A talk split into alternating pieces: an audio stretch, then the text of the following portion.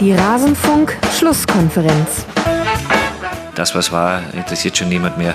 Deswegen freue ich mich jetzt auch schon wieder auf die kommende Saison, auf die neue Herausforderung, auf die neuen Spieler. Alles zum letzten Bundesligaspieltag. Das, was war, das ist nicht mehr. Zumindest das, was die letzte Saison betrifft. Aber auf diese Saison wollen wir natürlich ganz genau schauen. Und damit hallo und herzlich willkommen in der Rasenfunk-Schlusskonferenz in einer besonderen Ausgabe. Hier hört ihr genau den Teil, den wir zu Eintracht Frankfurt zu besprechen hatten. Ich spreche jeden Bundesligaspieltag mit zwei Gästen und alle Spiele kommen zur Sprache. Das hier ist jetzt dann der Teil zu Eintracht Frankfurt, wie schon gesagt. Und alle anderen Spiele findet ihr auf rasenfunk.de nach jedem Spieltag in der Rasenfunk-Schlusskonferenz. Jetzt wollen wir uns anhören, was hatten wir zu Eintracht Frankfurt zu verzapfen und bitte.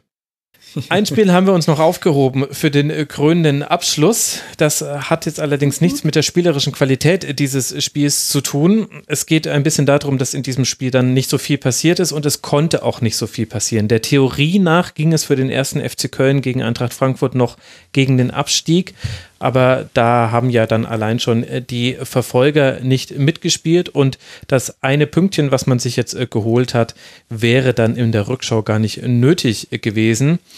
Florian Kainz verwandelt kurz vor der Pause einen Strafstoß, Bastos gleicht dann aus und so endet dieses Spiel dann mit 1 zu 1. Nele, du hast es über volle 90 Minuten gesehen, genauso wie ich. Wie geht's deinen Augen? Nein, ganz so schlimm war es nicht. Aber was, was ist dir hängen geblieben von dieser Partie? Ne, ich habe mir zu dem Spiel auch geschrieben, ein äh, 1 zu 1 Bundesligaspiel, Punkt.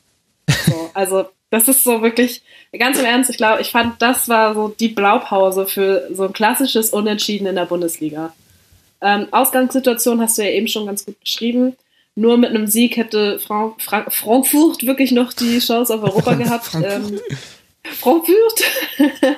was ich äh, sagen muss, ähm, was mich ein bisschen verwundert hat, ich war da nicht die Einzige, ähm, dass äh, Renault für Trapp im Tor war bei den Frankfurtern.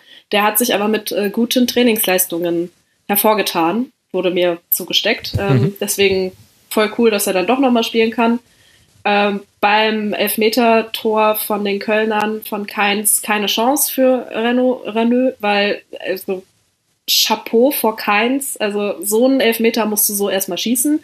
Der ging wirklich vom Punkt an die Innenseite des linken Pfostens und dann nach hinten. Also das ist perfekt geschossen. Also Renault hat die Ecke geahnt gehabt und ist äh, ein bisschen abgetaucht, aber der war, das war auch ein wunderschöner Elfmeter, muss man einfach mal sagen. Ähm, alles in allem. Marc, jetzt halte ich doch nochmal zurück. Wir haben es so gut durchgeschafft. Ohne irgendwelche dämlichen Wortspiele. Ende. Es ist spät. Okay. ähm, also in den ersten 20 Minuten ein äh, 0 zu 0 der okayen Sorte. Äh, viel im Mittelfeld, Hickhack, ab und zu mal äh, eine Standardsituation. Im Großen und Ganzen ein okayes Bundesligaspiel. Hm. Ähm, ja, wir müssen auf jeden Fall über die Handsituationen reden. Es gibt ja zwei. Äh, kurz auf meinen Zettel. Man hört sie blättern. äh, ja, äh, genau, also die, der, äh, der, also nicht die Handsituation, aber erstmal, wie bescheuert kann Sebastian Rode so agieren? Also dieser Elfmeter für Köln war äh, ein Geschenk, hm. weil Sebastian Rode da wirklich im Strafraum zu spät kommt, den Ball nicht trifft und dem Gegenspieler nur in die Beine läuft. Und ich, dann denke ich mir so, ach komm schon. Ey Brudi, was soll das? Also jetzt mal ganz im Ernst. Also Sebastian Rode ist jetzt wirklich kein schlechter Bundesligaspieler. Hat auch schon mehr als ein Spiel auf dem, auf dem Buckel. Sowas darf dir vor allem als Kapitän eigentlich nicht passieren. Aber gut. Ähm, genau, dann gab es eben diese zwei Hand Handsituationen. Ähm, einmal im Strafraum von Köln in der 53. Minute da stand Silva schon im Abseits, als, also der Frankfurter Silva schon im Abseits, als der Ball gespielt wurde und der Ball springt dann bei Raphael Schießschuss an die Hand, die vom Körper, ab, Körper abgestreckt ist. Der Arm ist aber angelegt. Also der Oberarm ist angelegt und der Ball springt so an die Unterhand, äh, an die Hand. So. Das ist die Ausgangssituation. Hm. Fandet ihr, das waren Elfmeter oder nicht? Oder fand Max, du hast es ja gesehen. Fandst du, das war ein Elfmeter oder nicht? Ich finde, dass die Entscheidung auf dem Feld da steht. Weil es Okay. nicht eindeutig war. Und dann Bin kannst ich- du kannst ja. ihn auf dem Feld geben und er wurde in dem Fall nicht auf dem Feld gegeben und dann ist es auch kein, also hört sich jetzt so ein bisschen doof an, aber dann ist es für mich kein, Ja. kein Elfmeter. Ja, Aber- bin aber- ich bei dir. Ja. Weil nämlich äh, ähnliche Situation, also nicht ähnliche Situation, andere Situation auch zum Thema Handspiel ereignete sich nämlich dann in der 64. Minute im Strafraum der Frankfurter. ähm, der Ball wurde von ähm, man hört mich blättern. Meinst du Jetzt den, den nicht verloren. gegebenen Den- Ausgleich von, Das, Von genau, das, Hinteregger? das Nicht-Tor von Hinteregger, genau, in der 65. Minute. Also da, da sehe ich das wieder ein bisschen, also da finde ich, da fand ich, war es deutlich deutlicher, weil, deutlich deutlicher, es wird wirklich spät.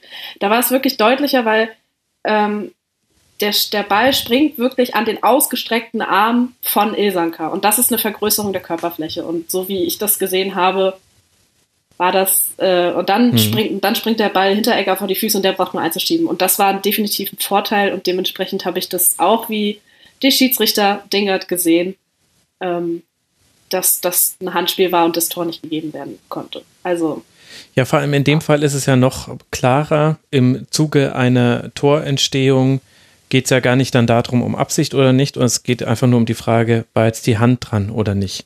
Und da hatten Ja. wir ja zum Beispiel auch ein nicht gegebenes äh, Tor in Düsseldorf, haben wir vorhin gar nicht so ausführlich thematisiert, aber da geht es nur um die Frage, ist die Hand dran? Und dann hast du trotzdem Sonderfälle. Guerrero letzte Woche äh, gegen äh, Düsseldorf, Oberarm oder Schulter. Ab der neuen Saison hätte der Treffer meiner Meinung nach gezählt, weil das war definitiv über der Achselhöhle oder zumindest an der T-Shirt-Linie, wie man es ja nennt. Aktuell ist es halt dann noch Handspiel. Okay, also diese, diese Graubereiche hast du immer, aber ansonsten ist es bei der Torentstehung ja eigentlich einfacher geworden. Wenn eine Hand irgendwie im Spiel ist von der eigenen Mannschaft, in der unmittelbaren Torentstehung, ja, dann zählt der Treffer halt nicht. Und das hattest du halt in dem Fall auch. ja, Aber- also Ja. Ich, also, ja, also so, ich finde es halt super schwierig, diese beiden Situationen miteinander vergleich, zu vergleichen. Die sind halt in einem Spiel passiert. Das ist halt super blöd. So vom Ding her. Ja, aber andererseits, also, ja, ich, ich, also, erstmal sagt es viel über das Spiel aus, dass wir darüber reden. Und ich möchte dazu einfach nur eine Zahl nennen: 13. 13 Schüsse waren in diesem Spiel zu sehen. Vier von Ja. Köln, neun von Eintracht Frankfurt.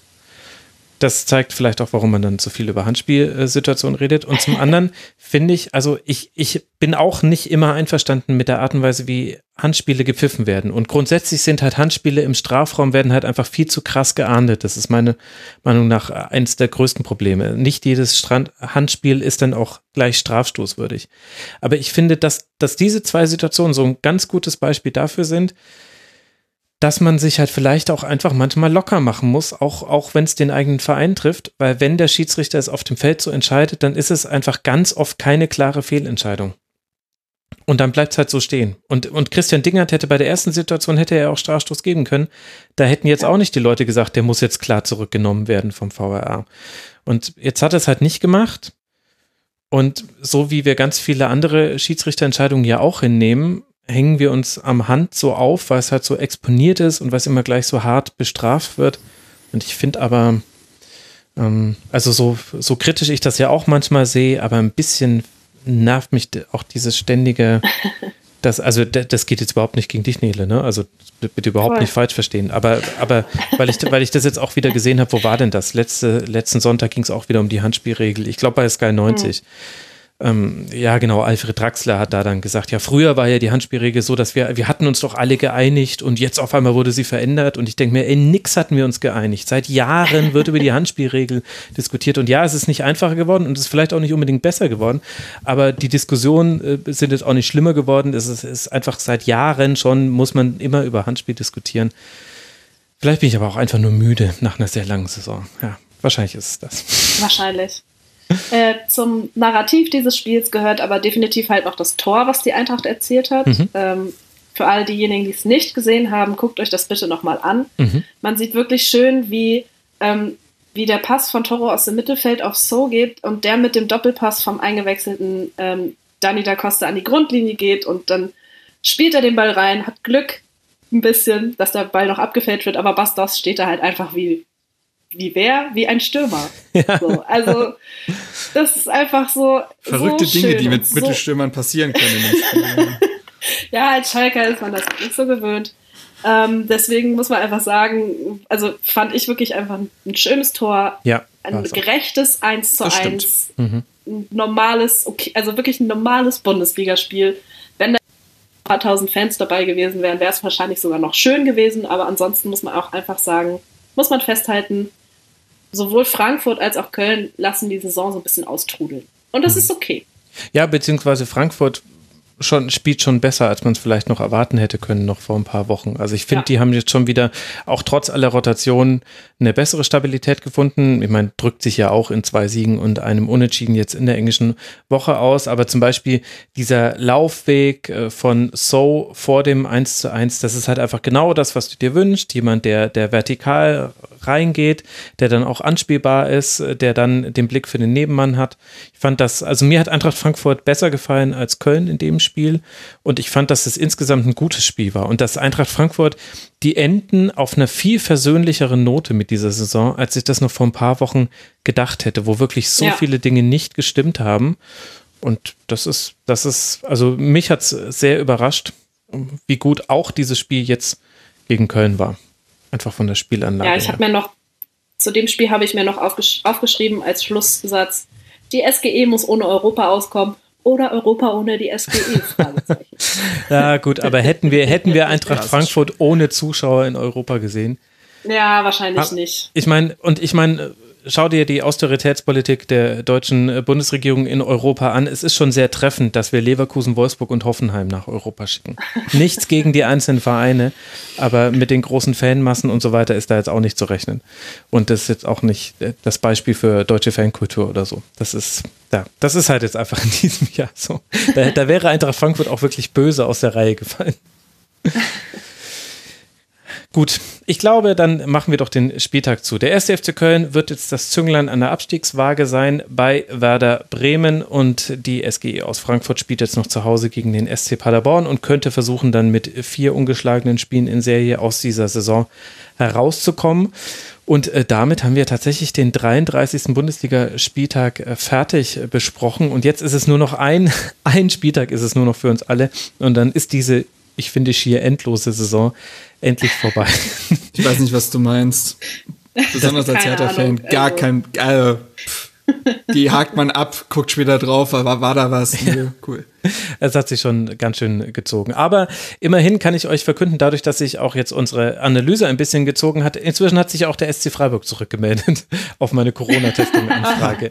Nein, äh, die Antwort auf meine beiden Fragen, äh, auf die eins, warum wird nicht äh, veröffentlicht, weil man das Patientengeheimnis schützt. Okay, ich hatte zwar gesagt ohne Namen, aber gut, lassen wir es einfach so. Und das zweite wäre, nein, es gab auch keine positiven Tests beim SC aus Freiburg. Dann ist das jetzt eben einfach so. Ihr zwei, ich danke euch äh, sehr für eure Zeit. Ihr, ihr habt auch wirklich noch, also für, mit einem Aufwand, der am 33. Spieltag nicht mehr selbstverständlich ist, habt ihr euch die Spiele untereinander aufgeteilt und die nochmal genau durchanalysiert. Ganz, ganz herzlichen Dank an euch beide. Hashtag alles raushauen. Ja, da habt ihr wirklich, also da habt ihr wirklich alles rausgehauen. Da habt ihr wirklich. Da seid ihr nochmal in die Vollen gegangen. Ich habe ja auch nochmal alle neuen Spiele gesehen. Ob ich das am 34. auch noch schaffe, das weiß ich tatsächlich noch nicht. Das hängt mit dem Aufnahmezeitpunkt zusammen. Aber ich lasse mal die These da am 34. Spieltag, genauso wie jetzt eigentlich auch am 33. Spieltag, mu muss man auch wirklich nicht mehr alles taktisch zerfieseln. Das ist dann jetzt irgendwann dann auch wurscht. Sieht man ja auch so ein bisschen an den. Viel lieber Start- Körpersprache lesen. Das ist ja, es. genau. Auf einmal fängt der Max an, hier irgendwie Körpersprache zu analysieren. Ja, da sieht man ja auch meine Verzweiflung. Naja, also ich danke euch beiden sehr herzlich, äh, dass ihr mit dabei war. Äh, Marc Schwitzky von herthabase.de at jungeh1892. Äh, Danke dir, lieber Marc. Und das war wortspieltechnisch heute unterdurchschnittlich. Ich weiß nicht, wie ich das bewerten möchte. Ich glaube, Teile der Hörerschaft danken dir und Teile der Hörerschaft äh, finden es dann doch ein bisschen schade. Aber danke, dass du mit dabei warst. Das Danke kannst du jetzt auch sparen. Ich, ich, ich, war, mir, cool. ich war mir so sicher, dass du jetzt noch alle raushaust, die du auf dem Zettel hast. Hast du einen Zettel? Hast du einen Zettel, Marc? Sei ehrlich. Nein, natürlich nicht. Das ist ja das Ding. Also ich habe mir keinen liegt. einzigen vorgedacht. Das, weil das, nee, das, das finde ich nämlich, äh, das finde ich nämlich immer ziemlich peinlich, wenn Leute dann irgendwie so, das, das muss schon aus dem Stehgreif kommen. Nee, nee. Also dementsprechend. äh, ich habe ja auch den ganzen Tag für irgendein so komisches Format Fußballspiele äh, geguckt. Ich hatte ja gar keine Zeit, um ein Wortwitz ja, zu. Ja, da fallen einem nämlich dann auch irgendwann keine mehr ein. So äh, kenne ich das. Und jetzt versetze ich mal in meine Lage. Ich meine, irgendwann habe ich ja mit den Wortspielen aufgehört, weil mir nicht mehr danach war. Aber jetzt versetze ich meine Lage. Ich muss immer als allerletztes einer Sendung mir noch kurz ein Wortspiel für einen Titel ausdenken. Da wird auch wirklich ich immer der erste Gedanke genommen. nee, nee, ich glaube dann, dann Ich weiß ja vor allem immer erst nach der Sendung. Und damit endet unser Teil zu Eintracht Frankfurt aus der dieswöchigen Rasenfunk-Schlusskonferenz. Wenn euch auch die anderen Spiele interessieren oder der Schwerpunkt, den wir reihum auf jeden Verein einmal legen in der Bundesliga-Saison, nein, sogar häufiger als einmal, dann könnt ihr gerne auf rasenfunk.de mal in die aktuellste Schlusskonferenz reinhören. Es gibt außerdem noch das zeitlose Tribünengespräch und immer wieder Kurzpässe im Rasenfunk findet also jeder etwas, der sich für Fußball interessiert und der Lust auf das Medium Podcast hat. Ich danke für eure Aufmerksamkeit, würde mich freuen, wenn ihr auch an anderer Stelle mal reinhört. Bis bald mal wieder hier im Rasenfunk. Macht's gut. Ciao.